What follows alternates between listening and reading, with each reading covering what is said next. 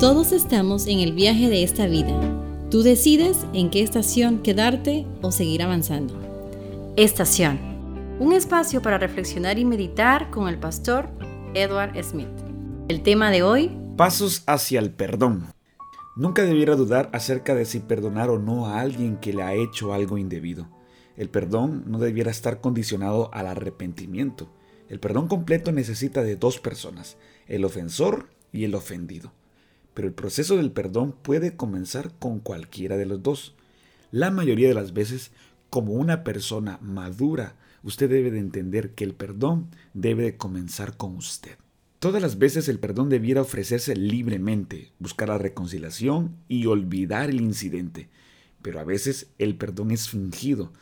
El perdón falso es aparentar que usted está perdonando cuando en realidad no lo está haciendo.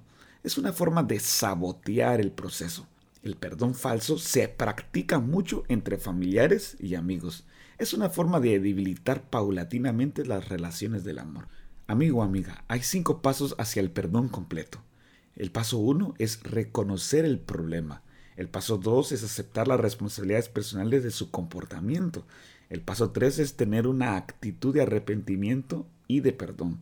El paso cuatro es trabajar en pro de la reconciliación y el 5 es olvidar, o sea, decidir no recordar. En cada paso puede haber una tentación a interrumpir o estropear el proceso del perdón. Ahora permítame poder ahondar un poco más en cada uno de ellos. Empecemos con el paso 1, reconocer el problema. Una de las preguntas que usted puede hacerse es, ¿cuándo es necesario el perdón? Pues usted debe saber que la vida está llena de muchos moretones y golpes muy duros. El proceso del perdón se necesita iniciar solo cuando descubrimos que tenemos sentimientos de mala voluntad hacia el otro. A ver, permíteme explicarlo. La primera forma de falsificar el perdón es pensar que usted no es culpable, por lo que nunca inicia el proceso. Pero además puede cometer el error opuesto volviéndose paranoico y haciendo toda una historia con cada error al pedir perdón innecesariamente. Si las personas le hieren sin intención, no necesita consolarlas ni hacerlas sentir mal porque su naturaleza sensible las acusó de haberlo ofendido injustamente. Una forma más apropiada de manejar esto sería decirle a Dios, Señor, soy demasiado sensible y mis sentimientos están gastados del lado equivocado. Perdóname por permitir que las cosas pequeñas me hagan dudar de mi valor personal como hijo tuyo, un descendiente de la realeza, del Rey del universo. Lléname con tu amor y ayúdame a no tomarme a mí mismo tan seriamente. Cuando se rompe una relación, cuando uno percibe un alejamiento, allí es cuando el perdón necesita entrar en escena, ya sea que usted se sienta culpable o no. Si niega que hay un problema, es inútil comenzar con el proceso del perdón. Se interrumpió prematuramente. El amor no puede brillar porque la reconciliación no puede hacerse presente. Si usted niega el problema, sabotea el primer paso. Quien niega es una persona que cuando se confronta con un error o injusticia o le piden perdón por ello, niega conocer el perdón. ¿Quién? ¿Yo? ¿Qué problema? Pues si todo está bien, solo es producto de tu imaginación, ya, tranquilo, déjalo así. A veces alguien pide perdón por un asunto sin importancia. La persona pensó que lo había lastimado, pero para usted el incidente no tuvo importancia. ¿Qué debiera hacer? La tentación es negar diciendo, no fue nada, pero al negar se rehúsa perdonar. En cierta medida, está diciéndole a la persona que le pide perdón que está mal que sea tan sensible. Esto hace que la persona se sienta peor. Simplemente sería mejor decir, te perdono. Vámonos inmediatamente al paso 2. Aceptar la responsabilidad personal. Reconozca que es culpable, al menos en parte. No puede pedir perdón si no reconoce que el error es suyo. Los acusadores sabotean este paso y culpan a otros de sus propios errores. Amigo, la tendencia de culpar a otro es humana. Es casi como el pecado original. Satanás culpó a Dios de las reglas que no podía guardar, Adán culpó a Eva y así sucesivamente. A lo largo de todas las generaciones siempre buscamos a alguien para poder culpar. Culpar a otro trasciende desde la niñez. Imagínese en estas situaciones comunes de la vida. Usted está atrasada, la casa está hecha un lío, usted se dirige a su familia. Si se hubieran levantado a tiempo y me hubieran ayudado como debían, esto no habría ocurrido. recibe una multa por exceso de velocidad, enojado entonces le dice a sus niños que están en el asiento de atrás, ¿por qué no estaban listos antes? No hubiésemos tenido que andar corriendo, por eso me multaron. Se tropieza con alguna lata de pintura que dejó en el garage y entonces culpa a todos los que están a su alrededor y dicen, han estado en casa todo el día y ¿por qué no levantaron estas latas? El culpar a los demás se promueve por una atmósfera primitiva en la que los errores no se perdonan. Algunos llegan hasta mentir, engañar o acusar a otros para no ser descubiertos. No aceptar las responsabilidades de sus propios actos es un acto dañino. Promueve la irresponsabilidad y una actitud de autojustificación y de soy más que santo que tú. Psicológicamente hablando es perjudicial vivir con un acusador, porque los acusadores culpan a todos, incluyendo a los inocentes. Una vez que se lanza la acusación, se crean dudas en la mente de las demás. ¿A quién debieran creerle? ¿A usted o al acusador? Se cuestionan su carácter y se necesita carácter para refrenarse de devolver mal por mal. No permita que las personas consigan culpar a otros. No lo tolere personalmente. Que los demás sepan que está bien equivocarse. Todos cometemos errores. Así es como aprendemos. Sea rápido en admitir sus propios errores. No consienta en culpar a otros aunque usted podría tener algo de razón. Que sus hijos tomen sus palabras como modelo. Debiera haberlo sabido mejor. Metí la pata la próxima vez. Primero voy a preguntar, no debiera haberme enojado. Y tantas frases que podríamos decir al reconocer nuestros errores. Es grande la persona que puede confesar sinceramente sus propios errores. Tal persona impone respeto y usted mismo se representará más cuando también esté dispuesto a asumir sus propias responsabilidades. Paso 3. Tener una actitud del arrepentimiento y del perdón. ¿Qué tal las palabras como lo lamento? Bueno, esas palabras son muy importantes. Al menos los padres muchas veces piensan que lo son. ¿Cuántas veces los padres esperan eso de sus hijos, por ejemplo? Pero el decir lo lamento, ¿realmente significa estar arrepentido? Pues yo creo que casi nunca. El verdadero arrepentimiento es una actitud más que una conducta. Decir, lo lamento, no es suficiente a menos que lo complementemos con una genuina actitud de pesar. Todos conocemos los falsos arrepentidos, a veces entre dientes y con los puños cerrados. Junto con el lo lamento vienen las observaciones agudas. Ya verás, dicen en su interior, la próxima vez. Nunca te voy a perdonar lo que me hiciste. El arrepentimiento forzado acarrea deshonestidad. Una vez un papá furioso amenazó a su hijo que acababa de pisotear el jardín para alcanzar una pelota voladora. Entonces el padre le dijo, pide disculpas. Y el niño entonces le dijo, ¿cómo puedo hacerlo?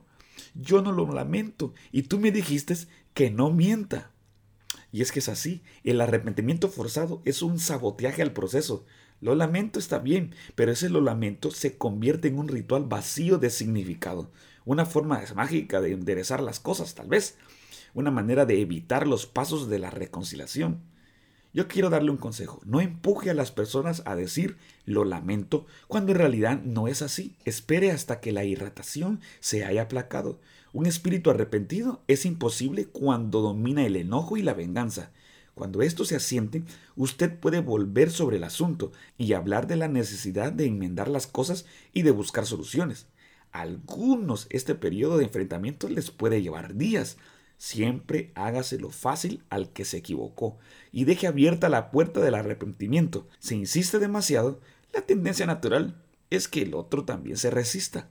Es mucho más fácil que el inocente ofrezca el perdón y no que el ofensor lo pida. Incluso aceptar el perdón es difícil, porque admitiría ser culpable.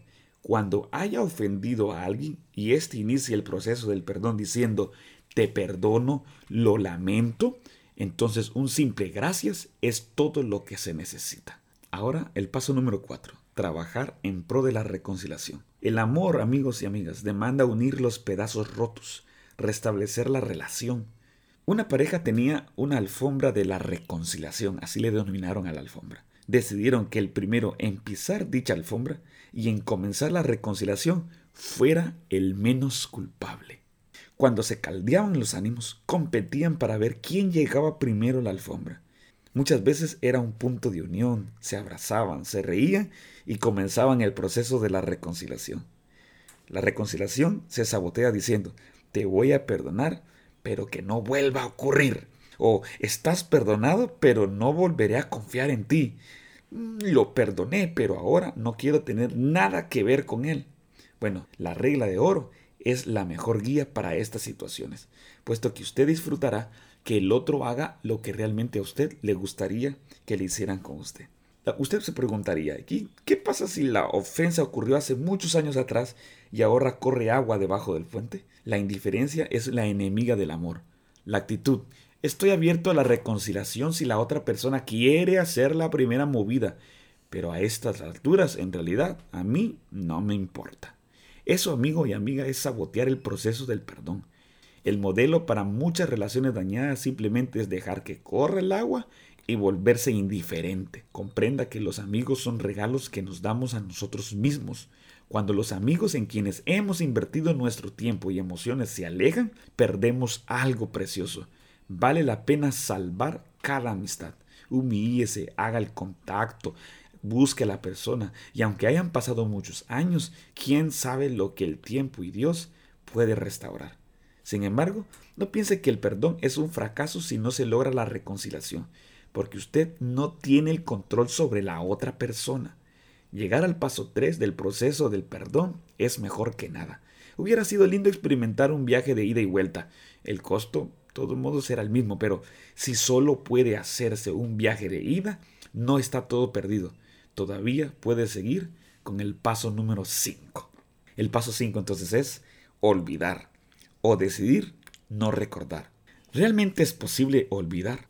En realidad, nuestra mente es como una computadora que automáticamente guarda todo. Cada sensación, cada estímulo que entra en nuestras conciencias se almacena en algún lado de la maravillosa red de células cerebrales de neuronas y conectores que forman el centro de inteligencia de nuestro cuerpo. A menos que se realice una lobotomía o que se destruya de alguna otra forma la porción de la memoria de nuestro cerebro, es imposible borrar eventos de nuestra mente pero uno puede elegir ignorarlos conscientemente y realmente no hablar de ellos. Cuando un recuerdo aparece de repente en nuestra mente, podemos elegir pensar en algo placentero. Podemos orar pidiendo una bendición por el que nos lastimó. Las formas de los pensamientos añejos nunca se pierden, pero el uso continuo de los nuevos es como forjar un nuevo sendero a través del bosque. Con el tiempo, el antiguo se cubre de verde y domina del nuevo, pero no ocurrirá por casualidad. Se necesita un esfuerzo determinado para volver a entrar en la manera de pensar, perdonar tan completamente hasta llegar a olvidarse. La buena noticia es que el creador de nuestro sistema computarizado tiene una forma de borrar. Cuando esos errores, esos recuerdos dolorosos son enterrados tan profundamente como el mar más profundo, desaparecen. Por eso, en una ocasión, Henry Ward describe que cuando una persona dice, puedo perdonar, pero no puedo olvidar, es como decir, no voy a perdonar. El perdón debe de ser como un pagaré cancelado, partido al medio y quemado para que nunca más pueda presentarse en contra de nadie. ¿Cómo entonces puede saber usted que logró triunfar en este proceso de olvidar? La respuesta llegará cuando usted pueda concentrarse en el futuro sin remordimiento por el pasado. Y esa maravillosa obra solamente puede hacerla Jesús en su corazón. Perdonemos, reconozcamos el problema, aceptemos la responsabilidad personal, mostremos una actitud del arrepentimiento o del perdón, estemos dispuestos a comenzar el proceso de reconciliación y decidamos no recordar, sino olvidar. El perdón hace posible reemplazar el dolor, las amarguras, la injusticia y el prejuicio con sentimientos positivos de amor. Puede convertir las vidas vacías y poder llenarlas. Que Dios te bendiga. Todos estamos en el viaje de esta vida. Tú decides en qué estación quedarte o seguir avanzando. Estación.